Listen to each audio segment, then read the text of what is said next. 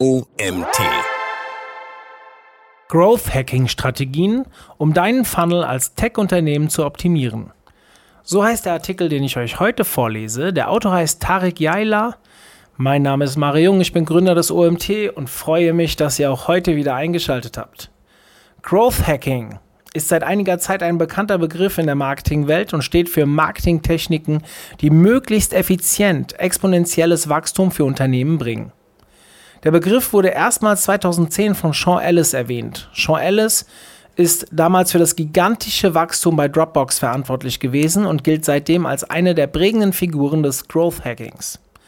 Gerade Tech-Unternehmen zeigen immer wieder, dass durch exponentielles Wachstum kleine Unternehmen zu einem globalen Unternehmen heranwachsen können und das in möglichst kurzer Zeit. Beispiele hierfür sind Unternehmen wie Facebook, Snapchat und WhatsApp. Es stellt sich die berechtigte Frage, warum Growth Hacking für Tech-Unternehmen so wichtig ist und was Growth Hacking von traditionellen Marketingmethoden unterscheidet. Auch Unternehmen wie McDonald's, die offline an den Start gegangen sind, haben Growth Hacks genutzt, um zu wachsen. Und das unabhängig von traditionellem Marketing. Traditionelle Marketingmethoden allein reichen nicht mehr aus. Durch die Globalisierung ist es für etablierte Unternehmen und Startups nicht mehr so einfach wie früher, Wachstum zu generieren. Immer mehr Unternehmen drängen auf den globalen Markt und haben globale Infrastrukturen aufgebaut.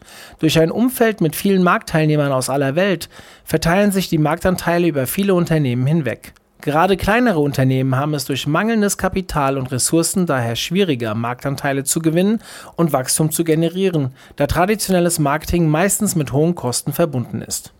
Es braucht also innovative Ansätze, exponentielles Wachstum zu generieren. Growth Hacking beschäftigt sich mit solchen Ansätzen und fokussiert sich ausschließlich auf Unternehmenswachstum. Beim Growth Hacking handelt es sich außerdem um einen datengetriebenen Ansatz, der auf KPIs und Experimenten entlang der gesamten Customer Journey basiert. Einer der bekanntesten Growth Hacks ist das Referral-Programm von Dropbox, mit dem Dropbox zwischen 2008 und 2010 ein Wachstum von 3900 Prozent in 15 Monaten erzielte. Ein aktuelleres Beispiel ist das Social Network Clubhouse, das mit seiner Invite-Only-Strategie eine Riesenwelle an neuen Nutzern ausgelöst hat und derzeit die höchsten Downloadzahlen im App Store verzeichnet. Der Growth Hack hierbei ist denkbar einfach. Die App lässt sich nur auf Einladung nutzen, woraus eine künstliche Verknappung entsteht. Dadurch entsteht eine besondere Attraktivität für Nutzer, ein Teil der Community zu werden. Mit relativ wenig Marketingbudget lässt sich hier mit Gewissheit sagen, dass es sich um einen Growth Hack handelt. Was hat Clubhouse konkret gemacht? Erstens, am Anfang wurden einige prominente Menschen in die App eingeladen, die die App promotet haben, indem sie dort exklusiven Content bereitstellten. Zweitens, dadurch wollten immer mehr Nutzer dazugehören. Drittens, Clubhouse macht das Ganze exklusiv, denn je schwieriger es ist, dazuzugehören, desto wertvoller ist eine Mitgliedschaft. Viertens, Leute laden unter Verknappung, zwei Einladungen pro Nutzer, weitere Nutzer ein und sehen in Clubhouse, bei welchen Freunden die Einladung am meisten Sinn macht. Gemessen wird dies daran, wie viele andere Personen auf Clubhouse die einzuladende Person im Kontaktbuch abgespeichert hat. Auch wir vom OMT sind auf den Clubhouse-Zug aufgesprungen. Wir machen zwei oder dreimal die Woche um 13 Uhr die äh, Runde Online-Marketing in der Mittagspause. Durch Growth Hacking ist es also möglich, mit unkonventionellen Methoden exponentielles Wachstum zu generieren. Das Besondere am Growth Hacking im Vergleich zu traditionellem Marketing ist die Betrachtung des gesamten Sales Funnels und der gesamten Customer Journey. Growth Hacking Funnel im Vergleich zum traditionellen Funnel. Growth Hacking ersetzt traditionelle Marketingmethoden nicht, sondern ergänzt und erweitert sie mit dem einzigen Ziel, mehr Wachstum zu generieren. Das AIDA-Modell im AAA-RRR-Framework. Der älteste und bekannteste Trichter ist das sogenannte AIDA-Modell, das schon Ende des 19. Jahrhunderts entwickelt wurde. Rufen wir uns noch einmal das AIDA-Modell in Erinnerung. Erstens Attention, die Aufmerksamkeit der Zielgruppe gewinnen. Zweitens Interest, Interesse für das Produkt wecken. Drittens Desire, Verlangen nach dem Produkt wecken. Viertens Action bzw. Activation, den Interessenten zum Kauf überzeugen. Sowohl das AIDA-Modell als auch das AAA-RRR-Framework sind wie ein Trichter. Anfangs sprichst du mit deinen Marketingmaßnahmen viele potenzielle Kunden an, wobei am Ende nur wenige zum Kunden werden. Das AAA-RRR-Framework auch Pirate Funnel genannt, ist ein spezielles Framework für Growth Hacking und basiert unter anderem auf dem AIDA-Modell und erweitert dieses. Es besteht aus sechs Schritten. Erstens Wahrnehmung, Awareness. Die Zielgruppe nimmt das Produkt wahr. Zweitens Acquisition. Die Zielgruppe auf die Webseite bringen. Drittens Aktivierung. Interessen beschäftigen sich mit dem Produkt und registrieren sich. Viertens Bindung, also Retention. Nutzer nutzen das Produkt regelmäßig und werden aktiv. Fünftens Weiterempfehlung, also Referral. Nutzer empfehlen das Produkt weiter, woraus sich Skaleneffekte ergeben. Sechstens Monetarisierung, also Revenue. Aktive User zum Kauf überreden. Diese sechs Schritte im Funnel bezeichnet man als AAA-RRR-Framework.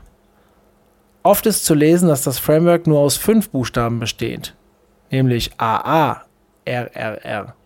Bei dieser Variante wird das erste A für die Awareness weggelassen. Wie zu Beginn gesagt, erweitert Growth Hacking bestehende Marketingmethoden. In diesem Framework steckt nämlich das bekannte AIDA-Modell.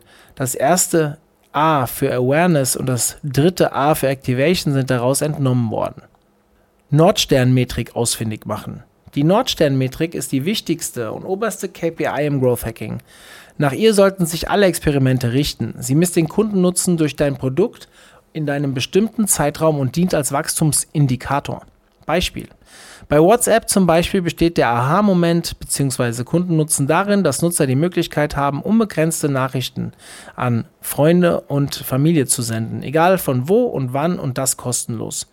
Daher ist für WhatsApp die wichtigste Kennzahl, also Nordsternmetrik, die Anzahl der Nachrichten, die von den Usern pro Tag gesendet werden und nicht beispielsweise die Anzahl der aktiven User. Das ist zwar auch wichtig, aber was nützt es, wenn ein User zwar jeden Tag aktiv ist, aber nur eine einzige Nachricht über WhatsApp sendet? Das würde nämlich bedeuten, dass WhatsApp wahrscheinlich nicht sein bevorzugtes Kommunikationsmedium ist. Stelle dir also die Frage, welche Kennzahl den Kern deines Produktes am besten repräsentiert und richte deine Bemühungen darauf aus, diese Kennzahl zu verbessern, indem du entlang der Customer Journey die User Experience optimierst. Growth Hacking Strategien entlang des Funnels. Awareness und Acquisition. In diesem Teil des Funnels ist es wichtig, Brand Awareness und Traffic zu generieren. Deine Zielgruppe muss dein Produkt wahrnehmen und Interessenten müssen auf deine Webseite kommen. Tipps, um hier Skaleneffekte zu erzeugen. Facebook Ads und Retargeting, Kooperation mit YouTubern und Influencern aus deiner Branche, zum Beispiel durch Tausch gegen einen Lifetime Access, Product Hunt Launch, AppSumo, Deal, um Awareness zu erzeugen und erste Nutzer zu gewinnen. Aktivierung. In der Aktivierungsphase ist es für Tech-Unternehmen wichtig, User zu aktivieren und möglichst einfach und automatisiert zu onboarden. Tipps, um User erfolgreich zu aktivieren. Optimiere deinen Onboarding-Prozess. Mit Tools wie Hotjar oder Mouseflow kannst du sehen, wo User nicht zurechtkommen und somit deinen Onboarding-Prozess ausbessern. Halte deinen Onboarding-Prozess so simpel wie möglich. Sorge dafür, dass der Nutzer den Aha-Moment so schnell wie möglich erlebt und den Nutzen deines Tools versteht. Durch Produkttouren kannst du beispielsweise dem Nutzer eine Einführung geben, um dein Produkt verständlich und automatisiert Schritt für Schritt zu erklären. Bindung. Wenn du deine Nutzer erfolgreich aktiviert hast, musst du sie an dein Produkt binden und das Engagement steigern. Tipps, um User erfolgreich zu binden. Erinnere deine Nutzer daran, mit deinem Produkt zu interagieren, Push-Benachrichtigungen, E-Mail-Benachrichtigungen. Befrage deinen Nutzer und entwickle dein Produkt auf Basis von Kundenwünschen weiter. Baue ein großartiges Produkt, ohne dass Nutzer aufgeschmissen wären. Referral und Weiterempfehlung. Nutze aktive User zur Generierung von neuen Kontakten. Wenn deine Kunden dein Produkt lieben, kannst du sie als Markensprecher nutzen. Tipps, um Nutzer zu Empfehlern zu machen. User Experience steigern und User glücklich machen. Ein großartiges Referral-Programm aufbauen, siehe Dropbox. Nutzer für die Einladung von weiterer User belohnen. Den Mehrwert durch das Einladen von weiteren Nutzern bzw. Freunden steigern. Nicht für jedes Produkt möglich, aber gerade bei Social Networks sehr effektiv. Monetarisierung. In dieser Stage geht es darum, deinen Umsatz so zu erhöhen. Das ist es, worum es beim Growth Hacking am Ende des Tages geht. Tipps, um deine Umsätze zu erhöhen. Optimiere deinen Sales Funnel und deine Conversion Rates. Finde die richtige Zielgruppe für dein Produkt. Optimiere den Customer Lifetime Value und reduziere deine Customer Acquisition Cost. Nutze Upselling und Cross-Selling, sodass User auf höhere Pläne upgraden oder zusätzliche Features von deinem Produkt kaufen, beispielsweise durch E-Mail-Marketing oder Software-Benachrichtigungen. Growth Hacking Prozess starten. Zum Abschluss möchte ich dir einige Tipps an die Hand geben, wie du deinen Growth Hacking Prozess starten kannst. Erstens, sammle Daten. Growth Hacking ist ein datengetriebener Ansatz. Beim Growth Hacking wird nicht nach Gefühlslage entschieden, sondern auf der Grundlage von Daten und Fakten. Stelle daher sicher, dass du genug Daten über dein Produkt erheben kannst und besorge dir Industrie-Benchmarks, Research Paper und ähnliche Daten, um deine Dienstleistung und dein Marktumfeld beurteilen zu können. Zweitens, brainstorme Ideen und analysiere Wachstumspotenzial. Fange mit einem strukturierten Brainstorming über potenzielle Growth-Möglichkeiten an. Es ist wichtig, dass du beim Growth Hacking deine Gedanken vorher auf Papier bringst, ansonsten entsteht keine klare Struktur und Vorgehensweise.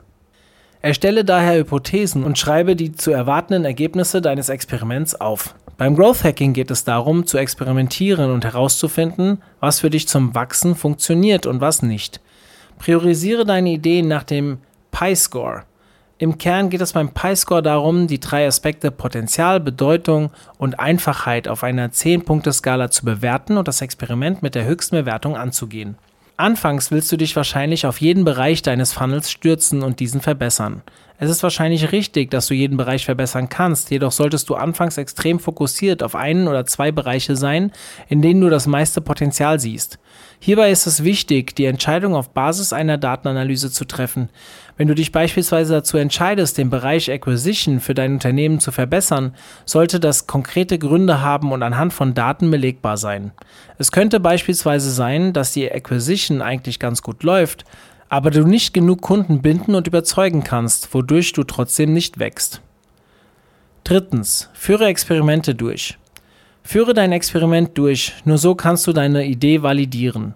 Sorge dafür, dass du in möglichst kurzer Zeit zu einem Ergebnis kommst, da es beim Growth Hacking darum geht, möglichst schnell sichtbare Ergebnisse zu erzielen. Viertens, bewerte die Ergebnisse und Auswirkungen auf die KPIs. Jedes Experiment muss nach seinem Erfolg und den dem Experiment zugeordneten wichtigsten KPIs bewertet werden. Betrachte also, welche Auswirkungen das Experiment auf die von dir ausgewählten KPIs hatte. Fünftens. Lerne von deinem Experiment und wiederhole den Prozess. Nicht immer fällt ein Growth Hacking Experiment erfolgreich aus. Doch im Growth Hacking gibt es keine Fehler, sondern nur Learnings. Verinnerliche, was beim letzten Experiment schiefgelaufen ist und vermeide dieselben Fehler beim nächsten Experiment. Dieser Artikel wurde geschrieben von Tarek Yaila. Tarek ist Geschäftsführer bei Path Digital, einer Digitalagentur für SaaS und Tech-Unternehmen mit dem Fokus auf Customer Acquisition und User Experience. Neben dem Agenturgeschäft baut er sein eigenes SaaS auf und beschäftigt sich mit Themen wie Growth Hacking und Webentwicklung.